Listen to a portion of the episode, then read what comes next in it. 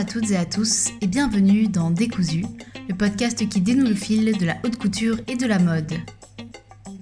Actuellement, depuis euh, le 13 octobre 2022 et ce jusqu'au 16 avril 2023, a lieu au musée d'art décoratif de la ville de Paris une exposition dédiée aux années 80 qui se nomme Mode, Design et Graphisme en France. Alors, pour tous les amoureux de la mode et du design évidemment, les années 80 sont véritablement une scène extrêmement riche et euh, on y trouve toutes sortes de créations. Euh, les plus folles les unes que les autres. Et vraiment, cette exposition est incroyable puisqu'elle déploie vraiment toutes euh, les évolutions de la pensée à ce moment précis et surtout la manière euh, que cette pensée a eu de se refléter en termes concrets et matériels, que ce soit dans le décor, mais autant sur notre corps, justement. Et évidemment, un des éléments les plus euh, cruciaux de ces années-là, c'est bien ce qu'on a appelé les années palaces, c'est cette force créative justement qui a eu lieu dans la mode à ce moment précis où on a vu naître des créateurs aussi énormissimes qu'un Thierry Mugler, qu'un Jean-Paul Gaultier évidemment qu'un Karl Lagerfeld qui arrive chez Chanel en 83. Cette euh, évolution, voire révolution dans la mode qui a complètement chamboulé les codes et créé une espèce de, de, lubie pour, euh, euh, pour le sexy, pour l'exubérance, l'extravagance, c'est, comme je l'ai dit, retrouvé dans le Palace, donc c'est le nom euh, d'un club parisien qui, euh, qui a été monté par euh, Fabrice Emer et qui a absolument révolutionné la manière que l'on a eu de penser la nuit. Et donc pour ceux qui ne le sauraient pas, chose importante, le musée d'art décoratif de Paris organise des conférences gratuites pour ceux qui s'inscrivent. Et lors de ces conférences, on peut rencontrer des acteurs absolument cruciaux de ces années-là, notamment Michel Saloff-Coste, un ancien du palace qu'il a très bien connu puisqu'il l'a photographié dans tous les sens. Cet ancien du palace n'est pas uniquement un vétéran noceur, mais c'est également un universitaire qui connaît très bien le monde et qui sait surtout très bien le penser. Alors aujourd'hui, pour Décousu, Michel nous fait le plaisir d'analyser les années palace en termes sociétal, culturels, voire même politiques. Pourquoi est-ce que le palace a pu exister à ce moment-là? Qu'est-ce qu'il disait de cette époque? Et pourquoi peut-être ne peut-il plus exister aujourd'hui? Autant de questions que nous allons aborder aujourd'hui, d'un point de vue euh, global, systémique, mais également d'un point de vue plus personnel pour comprendre un petit peu ce que lui a vécu dans ces années-là. Alors sans plus tarder, je vous laisse sur cet épisode.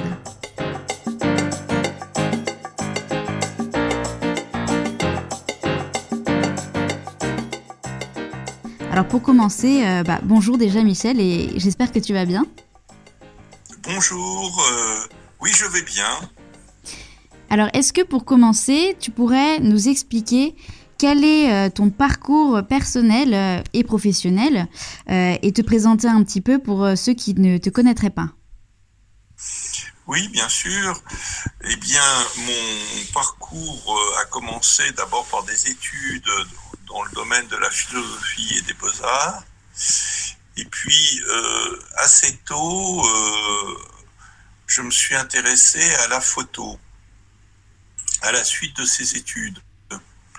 Et euh, j'ai commencé à faire des photos en noir et blanc. Et puis, comme la couleur était apparue entre-temps, j'ai, je me suis intéressé aux, aux photos couleurs à l'époque, il n'y avait pas beaucoup d'artistes qui utilisaient la photo couleur, mais j'ai trouvé que c'était intéressant de, de, se, de se pencher sur un nouveau média et que l'histoire de l'art montre que euh, très souvent euh, euh, les artistes s'intéressent aux nouveaux médias et du coup souvent ils, ils, font des choses très intéressantes avec les médias nouvellement apparus.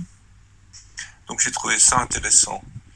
Mais sinon, euh, au-delà de mon activité artistique, parce que j'ai toujours continué la photo, la vidéo, la peinture euh, en parallèle de mes réflexions euh, plus intellectuelles mhm. que j'écrivais,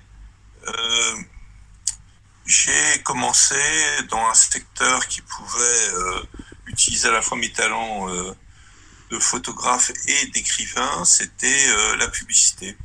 Donc je faisais des slogans, je faisais des campagnes publicitaires. Et puis petit à petit, je me suis aperçu que le brief était élaboré par des gens qui faisaient de la stratégie, et que finalement, ce qui m'intéressait le plus, c'était de réfléchir à la stratégie des organisations. Et petit à petit, j'ai glissé vers la dimension euh, stratégique. Et euh, c'est à ce moment-là que je suis rentré au, ministère de la Recherche dans le cadre d'un projet euh, un peu démesuré qui consistait à raconter le récit du prochain siècle. On était à la fin des, années 80. Et donc j'ai travaillé pendant cinq ans au ministère de la Recherche à essayer de, de décrire à quoi pourrait ressembler le, le 21e siècle avec 700 autres chercheurs qui étaient tous d'ailleurs beaucoup plus âgés que moi en général. Mm-hmm. Et euh, le livre, euh, un livre fameux en est sorti, 2100 récits du prochain siècle. Et euh, moi-même, en marge de l'œuvre collective, j'ai fait un autre livre qui était plus personnel, qui s'appelait Le management du troisième millénaire. Enfin, le titre, nous, le titre au début au ministère de la Recherche, c'était le management systémique de la complexité. Donc, je posais la, la problématique de comment on peut manager la complexité du monde de plus en plus euh, grande. Euh, un travail énorme. De l'approche systémique. Voilà, donc ça j'ai mis à peu près 10 ans à l'écrire. Et c'est devenu très vite le meilleur, euh, la meilleure vente du ministère de, la Recherche, sous forme d'une étude un peu savante. Ça c'était en quelle année? Après un éditeur s'en est emparé, Guy Daniel. Alors ça, le livre est sorti, je crois, la première édition en 90 et l'édition publique en 91. Oui, donc euh, vraiment à, la euh, lisière d'un d'une nouvelle, nouvelle époque avec la fin de, de l'URSS, etc. aussi. Donc tu t'es situé dans, dans ces gros changements-là aussi. Oui, c'est ça. Et puis par rapport justement à ce dont on va parler euh, aujourd'hui, c'est-à-dire le palace, c'était déjà complètement une autre époque. Parce que là, on était déjà au début des années 90, alors que le palace, c'était le début des années 80. Exact. Et euh, ensuite, alors j'ai passé euh, quasiment 20 ans à faire de la stratégie. D'abord chez Bossard, qui était le principal cabinet de conseil européen à l'époque qui a été racheté ou fusionné avec Capgemini. Mhm. Et puis après par, par moi-même. Donc j'ai travaillé pour la plupart des grandes entreprises françaises comme EDF, France Télécom, euh, qui est devenu Orange, etc. Et toujours sur cette dimension prospective, euh, future, comment, le, comment construire une stratégie face aux transformations du futur. Mhm. En travaillant aussi toujours plus ou moins pour différentes maisons de la mode. Et euh, finalement, j'ai voulu transmettre tout ça et j'ai créé un centre euh, de recherche au, sein d'une université, l'Université catholique de Lille, qui s'appelait le Centre de l'Institut international de prospective sur les écosystèmes innovants. Et puis finalement, au bout de cinq ans et à peu près 700 vidéos qu'on a fait sur le sujet, on a basculé et euh, je suis devenu le directeur de la prospective de l'ensemble de l'unité. Voilà, pour faire court. D'accord, très bien. Bah, en tout cas, ce qu'on peut voir, c'est que dans ton parcours, tu as vraiment ce côté euh, analytique, euh, universitaire aussi, mais tu as, aussi connu le concret de travailler dans une entreprise, de voir comment ça fonctionnait, et vraiment l'alliance des deux te permet d'avoir un recul particulier. Et ça, ça va être très, très intéressant pour ce qu'on va aborder aujourd'hui, parce que du coup, quel est ton rapport avec le palace? Est-ce que tu peux nous parler un petit peu de, cette époque de ta vie? Bah, le palace, c'était vraiment la fin de mes études. Donc, je me disais, bah, tiens, peut-être avant de me mettre à travailler, ça serait bien que je m'amuse un peu. Parce que même si euh, la philosophie et les beaux-arts étaient euh, passionnants, en fait, je l'avais pris très au sérieux et, je travaillais beaucoup à l'époque. Mm-hmm. Et euh, j'avais pas tellement le temps de et je me dis, bah, tout de même, il faudrait que je connaisse un peu comment ça fonctionne, une boîte de nuit, etc. Bon, c'était assez mystérieux, mais tout simplement aussi, c'était de, m'amuser. Puis j'ai commencé à sortir. Et mes premières sorties, ça a été d'ailleurs au 7 qui venait de, s'ouvrir, la, boîte de nuit qu'avait fait Fabrice Semer, et qui euh, était vraiment une œuvre d'art dans le sens où ils avaient vraiment réfléchi avec les techniques de l'époque à faire un espace euh, créatif assez euh, curieux et intéressant parce que c'était des miroirs qui se reflétaient à l'infini et puis une très bonne musique et donc et l'utilisation des lumières, bon, psychédéliques, donc tout ça était assez nouveau pour l'époque. Et bah, déjà, ça a été pour moi une sorte de, de bascule, parce qu'au lieu de faire de faire de l'art, je devenais moi-même une œuvre d'art, quoi, en fait. Je m'habillais, j'allais danser, et ma vie devenait une œuvre d'art, en quelque sorte. Donc c'est ça qui m'a amusé. Et puis quand le palace s'est ouvert, alors là, ça a pris tout à fait une autre dimension, parce que le set était tout petit, le palace était euh, très grand, c'était tout un théâtre, et c'était la mise en scène de la vie de chacun mm-hmm. durant les nuits, où chacun mais ça, ça ne pas, de toute façon, on aura, on aura le temps d'aller aborder toutes ces questions-là au fur et à mesure. Oui, voilà. D'accord, mais donc du coup, toi, parce que tu nous as parlé un petit peu de ton rapport artistique, donc notamment de la photographie, et c'est vrai que tes photos, donc euh, important de préciser photos en couleur, euh, ont joué euh, un rôle important dans l'histoire du palace. Est-ce que tu peux nous parler un peu de comment c'était pour toi au début quand tu as découvert cet univers et quand tu as commencé à prendre, à prendre ces photos? Bah, là, j'étais un peu invité parce qu'au moment où je commençais à sortir, j'ai été aussi pendant six mois à New York. Mhm. Et il y avait le studio et c'est là que j'ai rencontré Andy Warhol. Et Andy Warhol, lui, faisait tout le temps des photos avec un petit appareil. Et du coup, j'ai acheté, euh, enfin, c'était un peu mimétique. Mais euh, je me suis dit, bah tiens, ça c'est une bonne idée. et j'ai acheté le même appareil qu'Andy Warhol. Je me suis mis à faire des photos. Mais comme Andy Warhol faisait plutôt les photos en noir et blanc, moi je me suis dit, bon, moi je suis plus jeune, essayons de les mettre, en, de les faire en couleur. et puis c'est comme ça que j'ai commencé à faire les photos. Et c'est vrai que ça m'intéressait énormément. Enfin, je les ai fait d'une manière spécifique parce que je venais de passer euh, dix ans à travailler sur la couleur, la matière, les formes. Et du coup, bah, je continuais à la peinture, mais à travers ce nouveau médium. Et c'est ça qui a donné une qualité spéciale à mes, à mes photos parce qu'en fait, c'est des compositions abstraites. Enfin, moi, je les pensais un peu comme des compositions abstraites je mélangeais des matières qui étaient données par les tissus un peu extravagants, etc., les couleurs et euh, les formes les personnages qui se jouaient devant moi. Et euh, j'étais vraiment passionné par cette sorte d'explosion d'une multitude de formes, de couleurs, de matières. Et aussi, ce qui m'a beaucoup intéressé, et on reviendra dessus, je pense, c'est ce processus d'individuation, oui. où on n'était plus mode, euh, juste on suit la mode, mais vraiment le fait que chaque individu s'exprimait de manière artistique à travers son costume. Ben justement, justement on, va, on va pouvoir en parler parce que euh, par rapport à ça, il y a une grande question qui revient souvent, c'est la question de euh, l'œuvre d'art totale. Et, et c'est vrai que ça a été une parenthèse assez brève, hein, enfin même très brève finalement dans l'histoire de ce, de ce, de ce 20e siècle, parce qu'il y a vraiment eu la notion d'être autant porté sur tout ce qui va être le design, la philosophie, la musique, la mode, la lumière, euh, la danse, euh, tout ça en fait cumulé et qui a vraiment créé une espèce de d'œuvre d'art totale d'un univers, d'un espace, mais surtout de soi. Comment est-ce que toi, tu as ressenti d'être euh, autour de ces, euh, autour de ces, euh, de ces individus-là qui, justement, avaient, avaient tous ces éléments de capacité de se créer? Comment tu l'as ressenti? Comment tu l'as vécu, ça? Bah, Si tu veux, comme je sortais de, des beaux-arts, finalement, tout, tout, tout travail aux beaux-arts, c'était en philosophie, c'est de penser des nouveaux concepts, c'est de la créativité, etc. Donc pour moi, c'était un champ de création extraordinaire. et j'étais euh, en quelque sorte très heureux de, de, retrouver tout ça. En fait, je ne me rendais pas très bien compte que ça allait commencer et finir assez rapidement finalement. J'avais l'impression tout simplement que je rejoignais en quelque sorte après mes, études le monde adulte et que le monde adulte, il avait toujours été comme ça, il serait toujours comme ça. Alors c'était pas du tout le cas en fait, c'était un moment très particulier.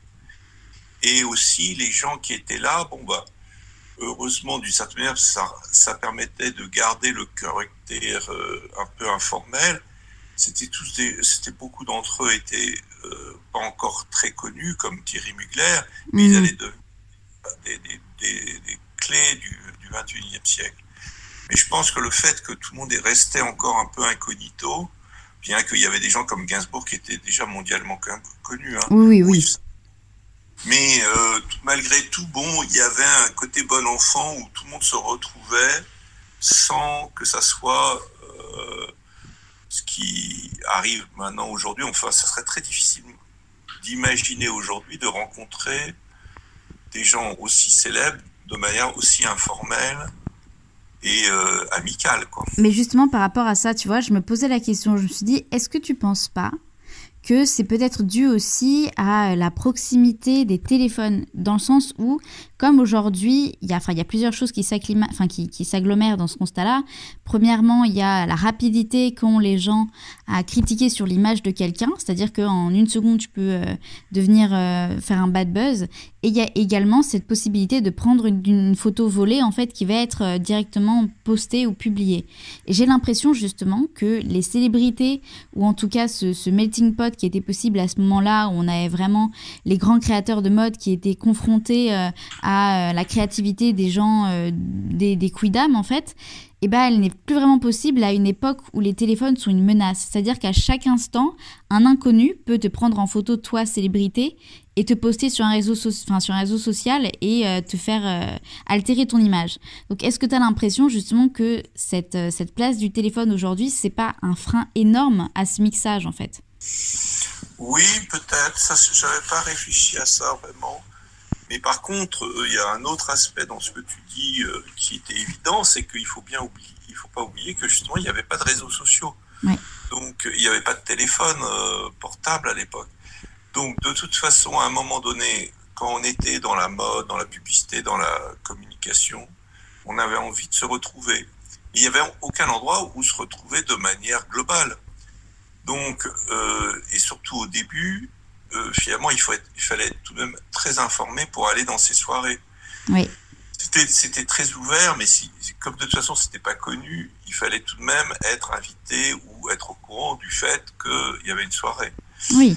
Et euh, il y avait tout de même un tri à l'entrée aussi sur l'habillement.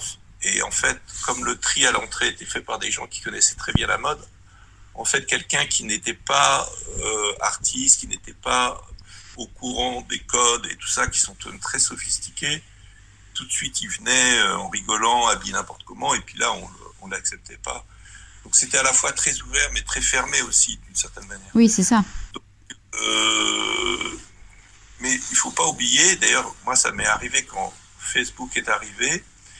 J'avais pas vu tous mes amis de l'époque pendant quasiment 30 ans, parce qu'après, j'ai changé complètement de vie, et puis je travaillais beaucoup de nouveau mais euh, dans des secteurs très sérieux euh, où j'avais pas autant l'occasion de sortir. Et euh, à ce moment-là, quand Facebook est apparu, possiblement, j'ai retrouvé tous les gens des années 80 du Palace qui se mhm. retrouvent sur Facebook. Et du coup, j'ai pu d'ailleurs les retrouver quasiment 30 ans, 30 ans ou 20 ans après. 30 ans, oui, enfin, j'ai un peu du mal. Hein. Et, et d'ailleurs, c'est amusant parce que je suis allé de nouveau à des soirées où tout le monde, il y avait les, tous les mêmes, mais avec 30 ans de plus. Alors ça me faisait bizarre parce que j'avais l'impression d'avoir pris un, un, mauvais, d'être dans un mauvais trip. Ouais, un, saut, un saut temporel euh, du palace, quoi, ouais. Mais euh, effectivement, le, le, point qu'il ne faut pas oublier, c'est que c'était l'avènement d'abord euh, de la, d'un certain nombre de techniques musicales, euh, la musique électronique, la, lumière électronique, etc., qui permettaient de créer des ambiances comme ça. exactement. Particulières. Et le fait qu'il n'y avait pas encore de réseaux sociaux, donc les gens, brusquement, se sont retrouvés dans ces soirées et se, mm. de se retrouver. Parce il y avait le, c'est-à-dire que pour en être, il fallait être là. Donc il fallait à tout prix venir euh, là parce que c'était une occasion. Et d'ailleurs, pour moi, ça m'a boosté. Enfin, moi qui pensais m'amuser, euh, je me suis retrouvé à travailler plus que jamais parce que d'abord, je, faisais des photos. Et puis après, c'est devenu un véritable travail puisque c'est devenu une exposition qui m'a rendu célèbre du jour au lendemain. Enfin, du coup, finalement, alors que je pensais m'amuser, j'ai fait première étape dans, ma, dans mon, professionnel très oui, c'est ça qui est fascinant aussi, c'est que le Palace, a vraiment été un incubateur de talent finalement. J'ai l'impression que ça a été un vivier de, créativité et de, création euh, d'œuvres parce que justement, ce qu'on ce que, ce qu'on a pu dire pendant la conférence, c'était que euh, le Palace a vraiment agi comme une cristallisation de la vision créative de cette époque-là. Et, euh, et, finalement, la question que, ça pose, c'est euh, de, quelle, réalité euh, le palace était-il le nom? Puisque c'est vrai qu'à cette époque, il me semble qu'il y avait. La, comment dire, la, crise du sida n'était pas encore arrivée par là. on était quand même sur les, 30, les 30 glorieuses. Alors, certes, il n'y avait pas. on était quand même dans une phase on n'est pas tout à fait à la fin de l'URSS et tout ça, tout ça, mais il y avait quand même une certaine insouciance, j'ai l'impression, euh, qui aujourd'hui me semble absolument euh, plus retrouvable, puisqu'on est dans une époque où tout est grave, tout est sérieux, puisque bah on est dans, un, on parle d'une potentielle apocalypse euh, écologique, on est dans une économie libérale un petit peu sans foi ni loi, et on était dans une époque où justement, est-ce que tu penses que le palace a été le reflet d'une insouciance qui a été très brève en fait dans l'histoire, euh, j'ai envie de dire de l'humanité, mais dans l'histoire du XXe siècle en tout cas. Oui, alors ça c'est une très bonne question. Euh, alors déjà, il faut bien comprendre que c'est la fin des 30 glorieuses. Mhm. Euh, les 30 glorieuses, c'est 50, 60, 70. Et il y a la guerre, il y a la, y a première crise du pétrole et surtout au début des années 70, 71, 72, il y a le, il y a le fameux livre du Club de Rome, Halte à la croissance. Euh, le titre en anglais est d'ailleurs différent. Euh, euh, mais enfin, en français, ça s'appelait Halte à la croissance, mais le titre en anglais est très différent. Donc, le, le MIT, avec les premiers ordinateurs, font une modélisation planétaire à la demande de l'ONU et du Club de Rome, qui est un think tank de l'époque et qui continue d'ailleurs aujourd'hui, et qui euh, modélise l'économie planétaire et montre qu'autour des années 80, de 2020, d'ailleurs, c'est ça qui est fascinant, c'est qu'on y est, euh, les choses vont se gripper, qu'effectivement, va, on va connaître une croissance, mais qu'autour de 2020, pour différentes raisons, et notamment les, ressources, les limites de, la croissance, euh, à partir de 2020, les choses risquent de se... Mais aussi, ce rapport insiste déjà sur le fait que au-delà du fait que ça va poser des problèmes à terme, c'est que déjà, il y a des enjeux de pollution, etc., et d'écologie. Mais alors, franchement, à l'époque, même si ce tour du, même si ce livre fait le tour du monde et que la plupart des chefs de l'État de l'époque euh, le lisent, et que une partie de, euh, une partie de la gauche, de l'extrême gauche s'en empare parce que c'est aussi une manière pour eux de remettre en cause le capitalisme qu'il est, pour lesquels ils sont. Euh, bah, finalement, ces idées ou ce constat apparaît euh, euh, des positions extrêmes et puis de toute façon, personne ne veut arrêter la croissance qui est, qui est encore à l'époque très forte et qui est le ressort essentiel de l'économie mondiale et du, de, la, de, l'émission de, prêts et donc de dettes qui peuvent être remboursés parce qu'il y a une croissance. Hmm. Est-ce que tu as l'impression que justement cette, cette effervescence-là, elle s'est retrouvée, enfin, elle a été à, à l'origine aussi enfin, de, de, ce que, de, ce que, ce qu'a pu être les années Palace finalement?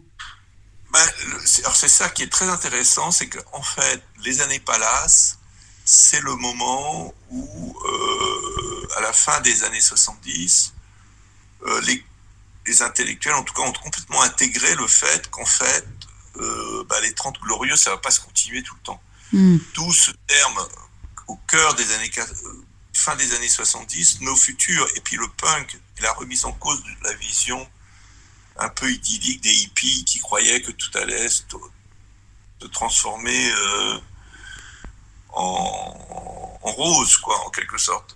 Le punk, c'est déjà un peu l'annonce, et, les punks en disant, ben voilà, mais en fait, on est dans un monde qui est en train de, se détruire. Et, euh, et donc, effectivement, c'est à la fois une gigantesque insouciance liée aux 30 glorieuses qui, sont 30 années comme jamais l'humanité n'en a, a, traversé de croissance, de paix, de, de bonheur et le fait qu'on sait déjà que ça va pas durer. Oui. Et je pense que c'est ce mélange qui crée cette sorte d'insouciance. Bon, il y, a il y, a une émission télévision avec un des personnages clés de cette époque qui était Alain euh, Pacadis. Oui, oui. Alain Pacadis. Oui, oui. il passe à la télévision et on lui demande que pensez-vous de l'énergie nucléaire? Et puis il dit, euh, ça c'était typique l'ironie punk, il dit ah bah, bah l'énergie nucléaire c'est extraordinaire. Moi je, je suis pour qu'on appuie sur tous les boutons, bang bang bang, tout va exploser. ouais, ouais, je vois bien. Et puis, et puis, et puis au moins, on, aura montré qu'on qu'on a beaucoup d'énergie. Hein. Ouais, ouais, ouais, ouais, non, mais je vois, ouais. Donc c'était une sorte d'ironie, mais euh, on était déjà. Euh, enfin, il y avait à la fois beaucoup d'insouciance et en, en, même temps une très forte conscience de cette fragilité globale. Hmm. Euh, mais c'était pas suffisamment prégnant pour que tout s'arrête. Et puis surtout, il y avait un clivage très fort entre les intellectuels qui étaient déjà au courant de, des dangers planétaires et puis le reste de la population, alors là, qui vraiment, lui, euh, était tout heureux de... Et les années 80, ça a été une sorte un peu de... On dit que les années 80, c'était une... les années fric. Et d'ailleurs, le, Palace était, était pas encore dans les années fric. Enfin, le Palace, c'était une sorte de débauche d'énergie et il n'a jamais vraiment gagné d'argent. Enfin, il y avait toujours des problèmes d'argent. Oui, oui. mais c'est ça. En fait, ce pas pour l'argent. Il le faisait vraiment parce qu'il était pas par ses dimensions artistiques. C'est ça, mais justement, tu vois, la, la question aussi, c'est que euh, la, la, le palace a également existé à une époque où la mode n'était pas l'industrie qu'elle est aujourd'hui. Et tu vois, quand on voit euh, que il euh, y a vraiment eu une, enfin je pense qu'il y a vraiment une rupture dans l'histoire euh, dans l'histoire de la mode avec euh, bah, LVMH euh, qui arrivait dans la fin des années 80 enfin qui commençait à arriver voilà et qui après a grossi énormément sur les années à venir les années suivantes. Il y a vraiment eu cette espèce de, de poids de la mode qui est devenue une industrie et qui du coup était même si évidemment il y avait la notion de faire de l'argent avant il y avait aussi la notion de créativité qui était entière et première. J'ai l'impression que comme aujourd'hui c'est devenu une industrie absolument énormissime, euh, personne n'ose prendre le risque de, de, faire de la créativité ex nihilo. J'ai l'impression que justement ces années-là, comme tu disais, il n'y avait pas réseaux sociaux, etc. Alors, loin de moi l'envie de diaboliser tout ça, mais en tout cas, je fais un constat qui est de dire que, euh, bah, factuellement, quel était le visage de la mode à cette époque où l'industrie n'était pas ce qu'elle était? Est-ce que tu penses que ça a eu un impact sur le fait que le palace a pu exister? Oui, alors, si tu veux, il faut bien comprendre aussi que euh, la mode était jusqu'alors euh, quelque chose de très euh, mimétique, je dirais, et c'était des codes un peu comme la politesse ou des choses comme ça, c'est-à-dire que la haute société devait être à la mode, et donc les gens dans la haute société s'occupaient beaucoup de la mode. Hmm à titre euh, social, si tu veux, un peu comme euh, de la même manière qu'ils apprenaient la politesse euh, et les codes sociaux qui faisaient qu'ils allaient pouvoir être bien reçus. La société, jusque dans les années 60, de toute façon, est très, est très clivée. Il y avait un, ami qui, avait, qui était beaucoup plus âgé que moi qui m'avait dit, mais tu sais, le marketing au début du siècle, c'était simple, il y avait les, les hautes formes, les melons et les bérets et on n'avait pas besoin de réfléchir à quel euh, genre de population on allait vendre. On savait d'avance, euh, c'était oui, oui. il y avait, il y avait les, la troisième classe pour les bérets, euh, les melons entraient en deuxième classe et la première classe était réservée aux chapeaux haute forme. Donc il y avait même des chapeaux pour montrer les clivages sociaux. Après, bon, il y a une grande liberté qui s'instaure à partir des années 60, de 68 et tout ça. Et là, il y a vraiment une explosion de la créativité qui est aussi liée au fait que de plus en plus de personnes accèdent à, l'éducation et que de plus en plus de personnes sont payées aussi pour faire de la créativité, et notamment dans la mode. Et à ce moment-là, fin des années 70, la mode devient la mode, alors qu'elle n'avait jamais été jusque-là. C'était plutôt euh, euh, quelque chose réservé aux, aux, classes sociales les plus aisées, et le restant s'appuyant d'une manière assez commune et sans se préoccuper trop de la mode, enfin, ou assez faiblement. Et là, brusquement, la mode devient la mode aussi parce que chacun a l'argent, même les jeunes ont l'argent pour s'habiller à leur manière, et puis ils ont l'éducation, la créativité. Et donc, brusquement, le palace, c'est une mise en scène d'individus créatifs qui sont en plus euh, appelés à travailler euh, la créativité, qui sont eux-mêmes parfois des couturiers euh, en, herbe. Et qui donc, il Il y avait, il y avait aussi beaucoup de gens qui venaient pas du tout de la mode.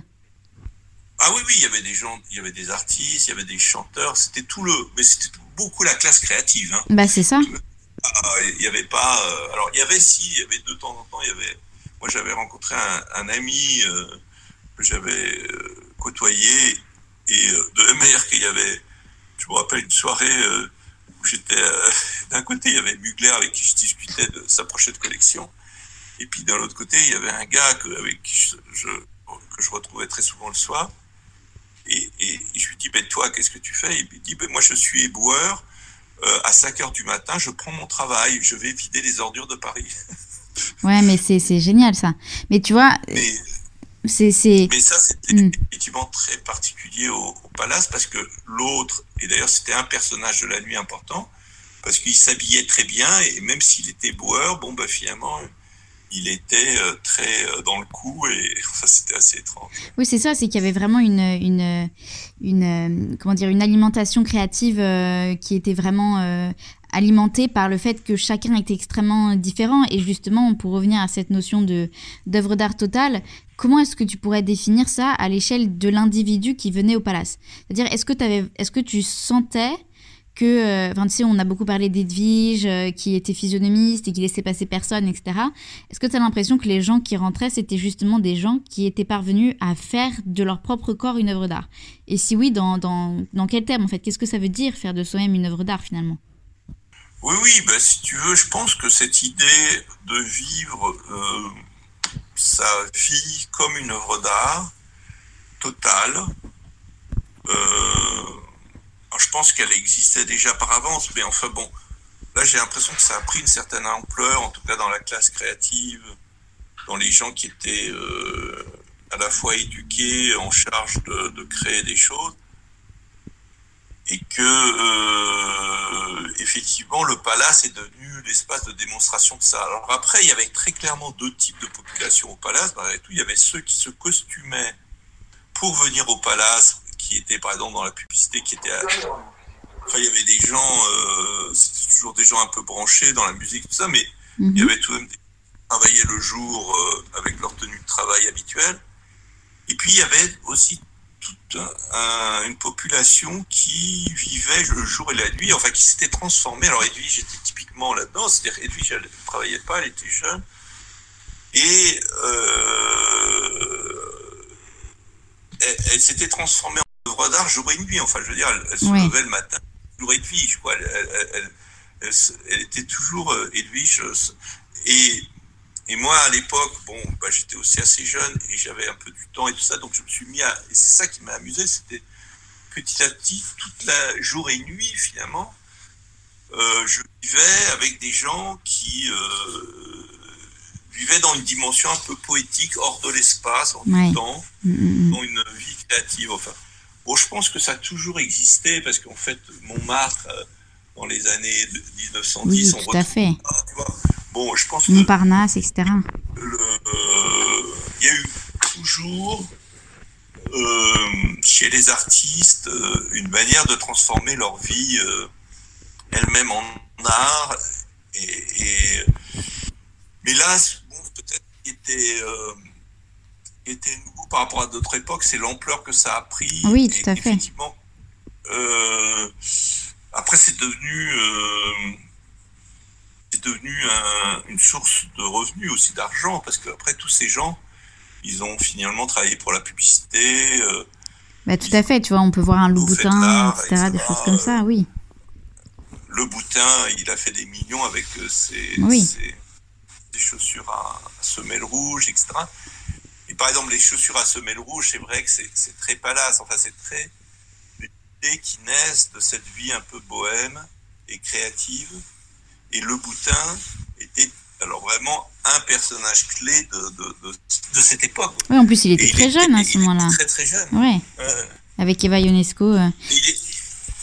Il, était très euh, il était, il, avait beaucoup d'humour. Alors ça fait, il faisait rire tout le monde. Il faisait un peu tout le temps le, le clown. Et du coup. Euh, et comment, finalement, comment, comment tu définirais, toi, l'esprit palace? Puisque tu dis que les chaussures rouges, c'est très palace, mais finalement, qu'est-ce que ça veut dire?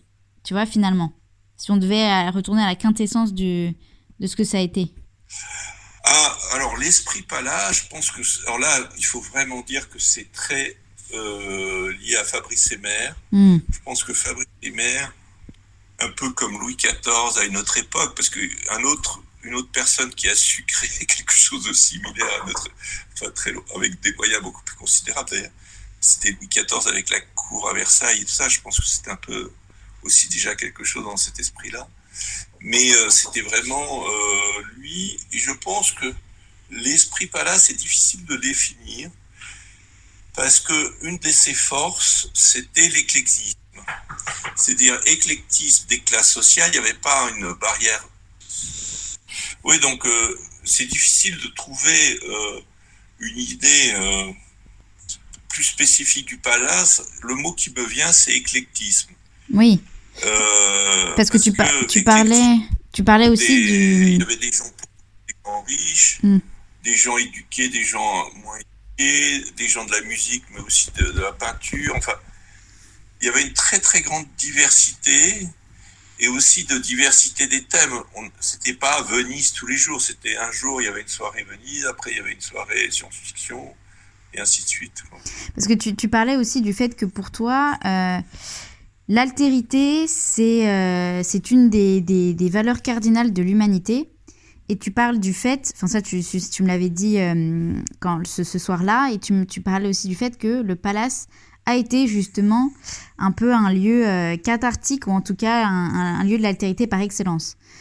comment est-ce que tu définis cette altérité-là et pourquoi est-ce qu'elle s'est... Enfin, en tout cas, on comprend le, melting pot culturel que ça a été, mais finalement, comment ça s'est matérialisé? Parce que j'imagine par exemple un Yves Saint Laurent qui a un côté assez euh, bourgeois, enfin tu vois, assez bourgeois, assez snob, euh, qui, qui est euh, pas, pas très discret, on va dire. Comment est-ce que ça se passait quand tu rencontrais par exemple ton ami éboueur, tu vois, ce genre de choses-là?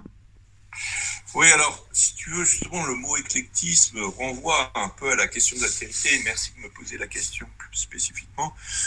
Mais il faut repasser tout ça aussi dans la situation philosophique, il faut lire les époques, à cette époque, ce qui est écrit en philosophie, par exemple par des gens comme Foucault, Deleuze, qui déconstruisent un peu l'idée de la modernité dans, dans ce qu'elle a de standard, de mimétique, de...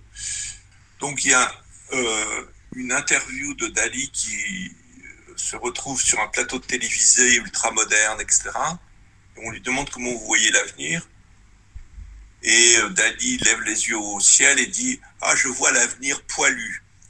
Alors ça, ça, fait rire tout le monde et tout ça, mais que euh, au milieu de ce décor ultra moderne, etc., euh, c'était, euh, ça apparaissait délirant parce qu'à l'époque, on voyait effectivement le monde du futur dans l'ultra modernité.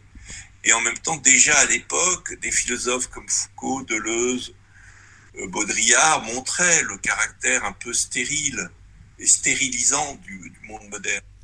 Hmm. Et donc, euh, j'ai développé ce, ce concept d'altérité qui est au cœur de, de, ces livres et qui est extrêmement intéressant parce que ce concept d'altérité, il redonne un espace à la singularité, à l'individuation, au fait que chacun peut être différent, peut vivre sa vie différemment.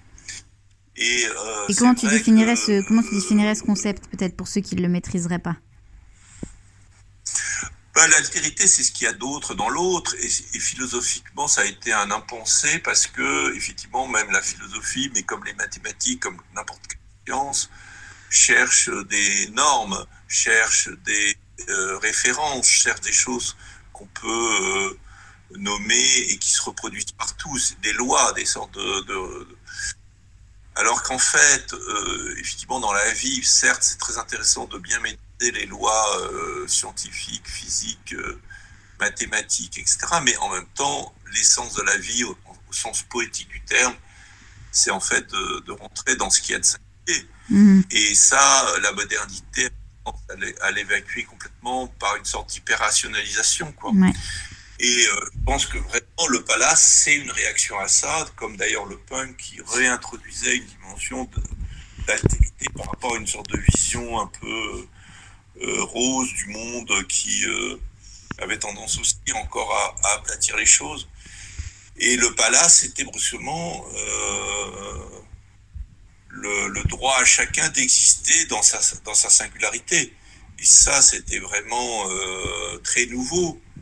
Parce que, par exemple, dans les boîtes de nuit telles que j'en parlais avec mon père, etc., les boîtes de nuit, avant, c'était des endroits très conformistes où des gens assez riches allaient pour boire un verre dans, un milieu assez, euh, assez bourgeois, quoi.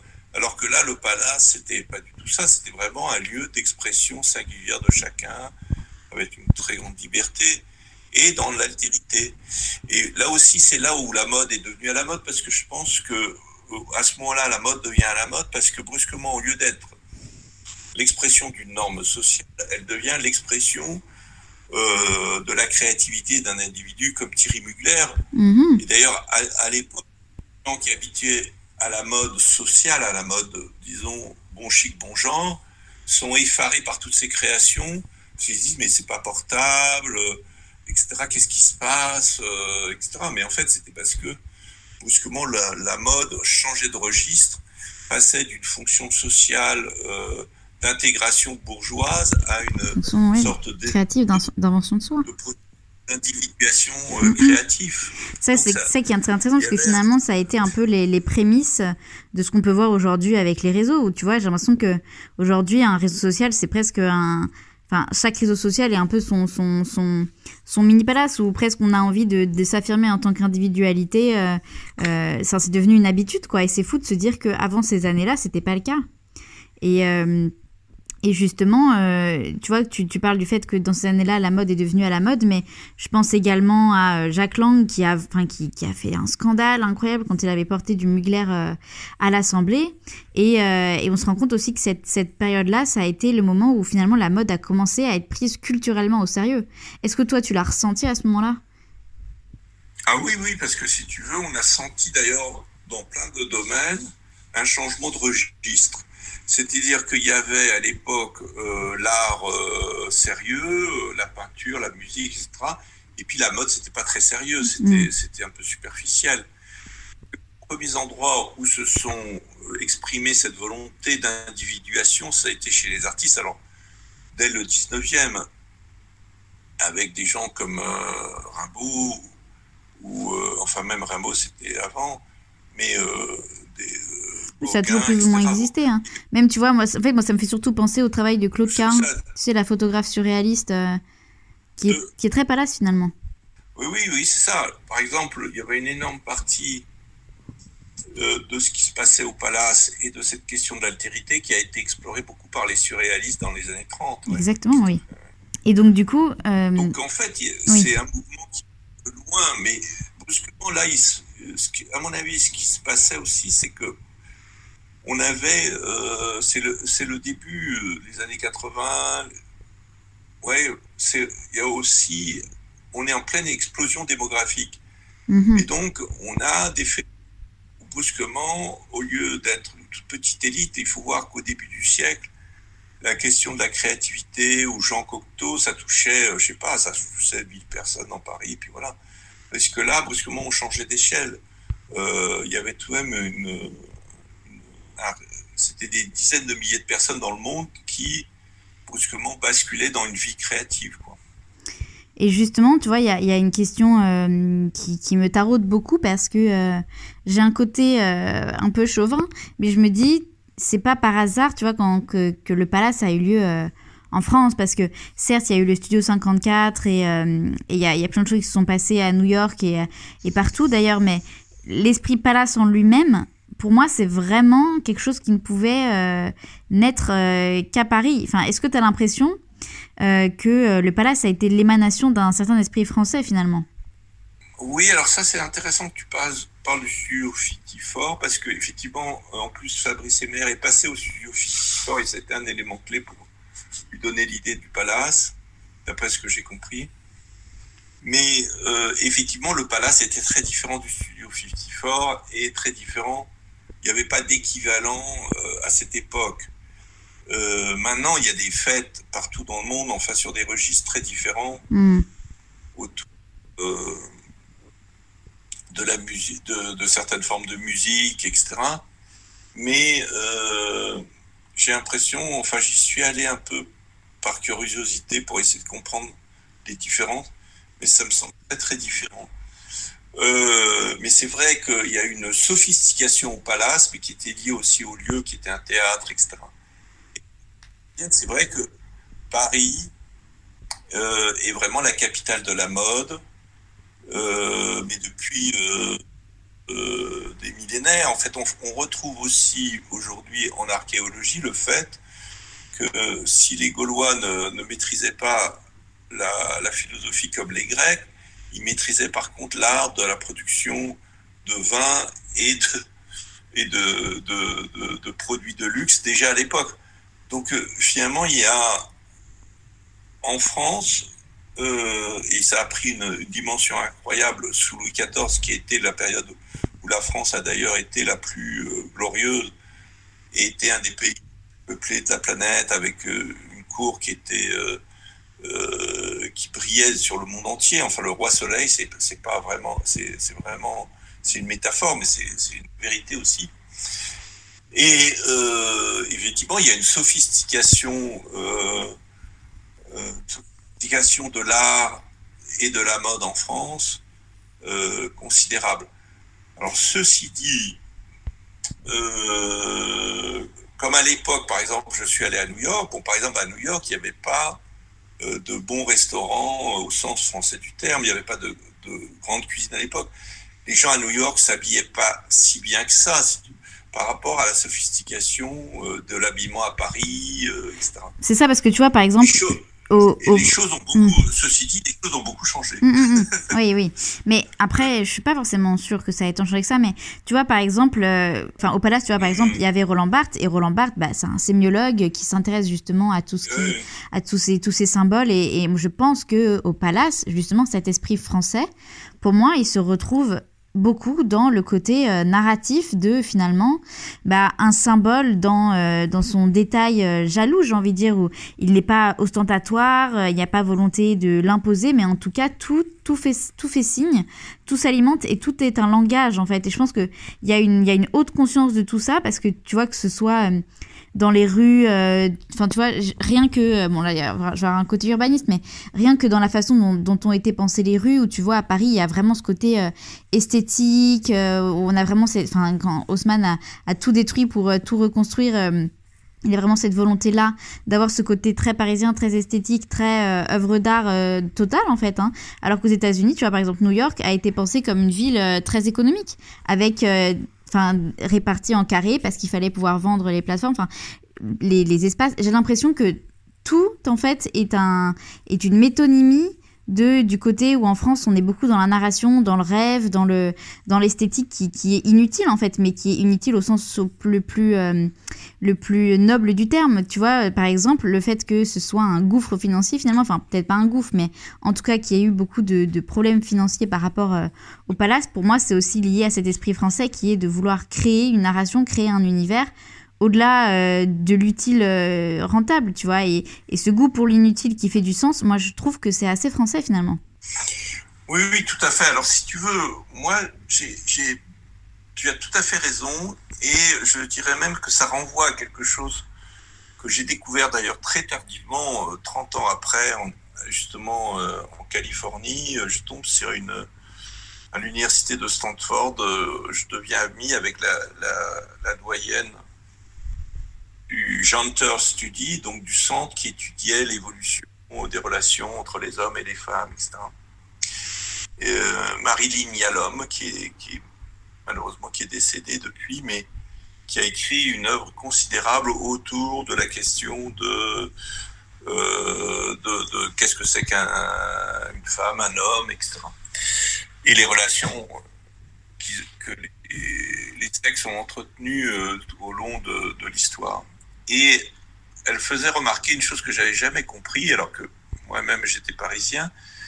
Mais alors quand tu voyages, tu t'en rends compte. Euh, c'est, euh, elle me montre son nouveau livre, c'est euh, qui on, qu'on peut trouver encore sur Amazon, How French Invented Love. Mm.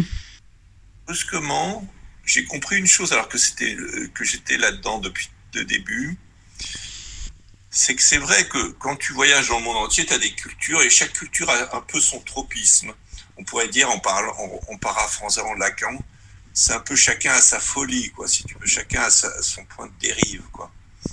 Bon, les Américains, c'est les affaires, c'est clair, c'est l'argent, c'est. Euh, tu arrives à New York, euh, la première fois que je suis arrivé, bon, maintenant ils ont un peu perdu cette habitude, mais ils annonçaient euh, combien ils gagnaient d'argent par mois en te disant bonjour pour, pour bien te montrer que. Oui. Mm. se situait dans l'échelle sociale. C'était assez étonnant.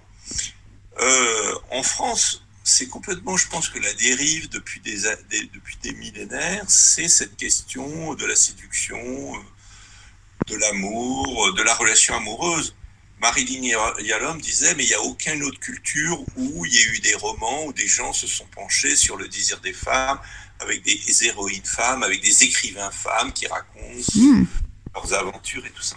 Oui, je pense à Thérèse Philosophe, par exemple, qui a été écrit par un homme, tu vois. Oui, oui, il y, a plein de, choses comme ça en France qui sont très particulières quand tu voyages dans le monde et tu t'aperçois que vraiment euh, la France est un endroit tout à fait singulier. Hmm. Et effectivement, quand tu regardes l'ensemble du secteur qui aujourd'hui euh, reste compétitif en France, et d'ailleurs avec une certaine haine des Français, parce que les Français aiment par ailleurs l'égalité, donc c'est une sorte de paradoxe, mais c'est le luxe parce que euh, les dernières euh, valorisations de LVMH montrent bien à quel point, euh, bah, finalement, le secteur du luxe, c'est ce qui vaut le plus cher, c'est là où on est les meilleurs dans le monde. Et on est les meilleurs dans le monde parce que quand tu prends les, tous ces secteurs, les, les alcools, les parfums, 90% de la production des parfums au monde, c'est français. la mode, etc.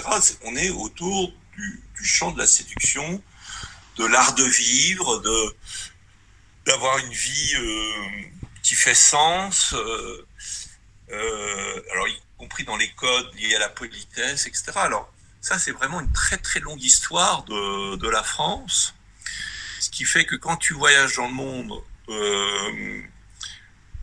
partout où tu vas, tu vas être toujours un peu choqué par la brutalité des gens, où ils n'ont pas la, même sophistication dans la politesse euh, qu'un Français ou qu'une Française. Alors après, euh, par ailleurs, d'autres peuples, d'autres cultures ont d'autres qualités. Hein. Oui, bah oui. Mais c'est euh, que, alors dans, en cela, on est très proche des Japonais. Alors c'est pour ça que Roland Barthes s'est beaucoup intéressé aussi au Japon. Exact. Parce que dans les japonais, il y a aussi vraiment une sophistication des signes. Mais c'est pas tout à fait le, la même sophistication non plus. Hein. Euh, il y a sophistication des signes, mais au service de quoi c'est Oui, effectivement, il y a un côté euh, plus individualiste euh, dans l'éclosion de la personnalité en France. J'ai l'impression que qu'au Japon, par exemple.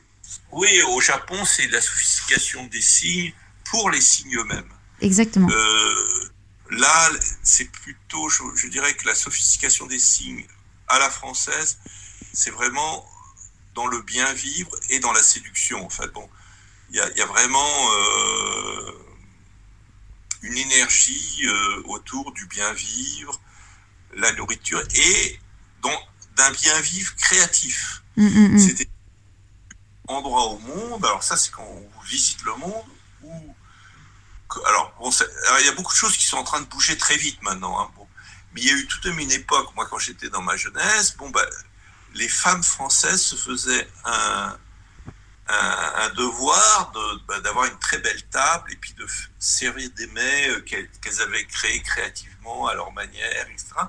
Et donc on était reçus dans les familles françaises. Bon, il fallait que ce soit des familles assez aisées parce que ça, ça. Mais bien sûr, c'est assez bourgeois comme. Euh, euh, etc. Et avec une sophistication, je pense, qui était, euh, qui était euh, unique au monde à l'époque. Et tu vois, tu vois, toi qui. Quand j'avais été à New York. Mais alors, mm. ceci dit, mm. les choses sont en train de changer très très vite parce que autant mm, je suis. autant si tu. Et, même dans les années 80, Palace, bah, il y a Roland Barthes, il y a Gilles Deleuze, on a encore les, parmi les plus grands philosophes de tous les temps qui sont là. On a des, des, créatifs comme Yves Saint Laurent qui sont absolument géniaux, ou Thierry Mugler, etc. Enfin, Paris reste encore euh, l'épicentre d'une créativité intellectuelle, euh, artistique extraordinaire. Oui, je pense en plus le palace qui est arrivé après, après la bataille de, de, Versailles. On a d'ailleurs un épisode de Décousu là-dessus. Mais tu vois, avant, avant qu'on arrive à, la dernière question de, de Décousu, enfin qui est une question habituelle sur Décousu, je voulais d'abord te demander qu'est-ce que toi, en, termes personnels, elles t'ont apporté ces années Palace? Bah, euh, Moi, elles m'ont apporté déjà, déjà, tout même, malgré tout ce que je venais chercher un peu, c'était m'amuser. Euh, je me suis tout de même euh, amusé. j'ai même appris à m'amuser. Parce que finalement je suis pas sûr que je savais tellement m'amuser avant. Là, le fait de rentrer dans ces espaces de la nuit où c'était gratuit, où il n'y avait pas de transaction, où tout était euh, juste bon de, s'amuser, de, de, j'allais dire, de, rencontrer l'autre et de. Oh, c'était tout de même euh, un grand bonheur. Hmm mais en même temps, il y avait une, déjà, encore une fois, c'était un mix, puisqu'il y avait aussi une grande tristesse, puisqu'on savait déjà qu'il y avait une conscience de la mm. fragilité de la civilisation dans laquelle on est. Mais euh, après ça, ça a été effectivement une charnière, comme beaucoup de gens à cette époque, ça a été une charnière entre ma vie étudiante et ma vie professionnelle. Mm. C'est-à-dire que j'ai trouvé euh, finalement euh, à la fois mon premier emploi, enfin, j'ai commencé à travailler en quelque sorte là. Et après, c'était très inspirant pour la publicité, pour mon travail dans la publicité, dans la communication. Et d'ailleurs, beaucoup de gens qui étaient là, que ce soit Thierry Mugler, que ce soit les mannequins, tout ça, ils venaient s'inspirer mutuellement euh, pour essayer de se tenir à la page. Bah, bien sûr. Et tu vois, justement, euh, ça, ça, pose une question qui est la question euh, finale du décousu, c'est est-ce que tu penses, toi, que la mode peut être un art? Alors, euh, bah, moi j'adore cette phrase, je crois que c'est Proust qui disait, c'est dans, il y a que les gens superficiels qui ne voient pas que c'est dans les choses les plus superficielles que s'expriment les choses les plus profondes. Et euh, moi je, j'adore cette phrase mm. parce que c'est vrai que pour moi, en tant que philosophe, en tant que aussi j'ai un côté sociologue. Enfin, je suis né où, à un moment où la philosophie aussi euh, se, se mixait beaucoup à la réflexion sociologique. Euh, pour moi, comprendre une culture, euh, c'est aussi la, la, comprendre à travers euh, les signes extérieurs, la mode, etc. Mm, tout à fait. Et ce que j'apprécie beaucoup, d'ailleurs, dans, dans, ton travail, etc., c'est justement que tu comprennes toute la profondeur qui s'exprime à travers un vêtement. Un vêtement, bah, il faut savoir que quand Laurent créer un vêtement ou Thierry Mugler, en fait, c'est vraiment une œuvre d'art pour moi parce que c'est une synthèse culturelle de 10 000 ans d'histoire humaine. Euh, voilà, c'est pas. justement, quelqu'un qui, créerait un vêtement comme ça, venu de nulle part, sans aucune culture, ça plairait tout de suite. Alors que, justement, ce qui fait les grands créateurs, c'est qu'ils ont intégré, typiquement Karl Lagerfeld, que j'ai bien connu, c'était exactement ça. Il avait une culture absolument gigantesque de l'histoire de l'art. Donc, euh, euh, un vêtement, un signe, c'était d'ailleurs ce que j'ai adoré dans la photographie, c'est que la photographie, ça paraît très superficiel, c'est instantané, c'est le cas de le dire, mais en même temps, euh, appuyer au bon moment sur sur le bouton, bah, c'est cosmique parce qu'en fait, il n'y a pas de retour en arrière. Euh, dans, dans, euh, c'était pas des photos composées. je prenais des instantanés et il fallait que l'instantané soit parfait et éternel et, exprime quelque chose d'intemporel.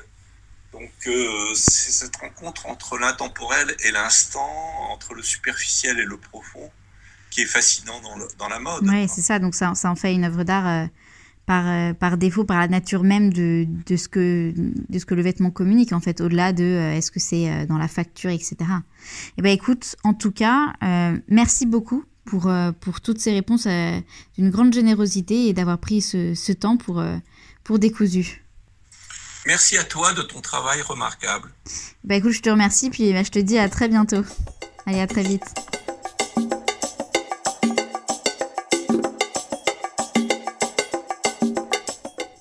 Merci à toutes et à tous d'avoir écouté ce nouvel épisode de Décousu, le podcast qui dénoue le fil de la haute couture et de la mode.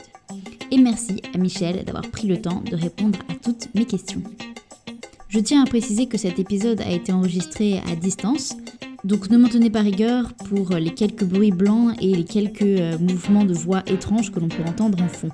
Je vous enjoins à évidemment aller voir cette merveilleuse exposition qui est encore disponible jusqu'au 16 avril et également à regarder l'actualité de l'Université catholique de Lille pour voir les travaux de Michel. Je terminerai en vous lisant une phrase qu'a écrit Michel dans le volume 11 des écosystèmes innovants réalisé avec l'ISTE sur un chapitre dans lequel il parle de la mode comme reflet de la société. Ce qu'introduit une nouvelle mode, c'est une nouvelle sensibilité, une nouvelle grille de déchiffrement qui sera révélatrice de réalités inconnues à toute autre grille de déchiffrement. C'est justement dans le sens où toute évolution de la mode fonde l'évolution même de la réalité d'un monde que la mode, bien qu'elle se révèle au niveau le plus superficiel de la société, est le fondement de toute réalité. Changer de mode, c'est comme tourner le bouton de la radio qui permet de changer de longueur d'onde. Je pense que ces mots sont parfaits pour clore notre échange. De mon côté, je ne peux que vous conseiller de nous rejoindre sur le compte Instagram Décousu Podcast, sur lequel je vous ferai des recommandations pour rester dans l'univers Palace. Des recommandations de films, mais également de livres. Donc je vous retrouve sans plus tarder sur Instagram. En attendant, je vous propose également d'aller écouter les autres épisodes de Décousu, et d'où on se retrouve très bientôt pour un nouvel épisode.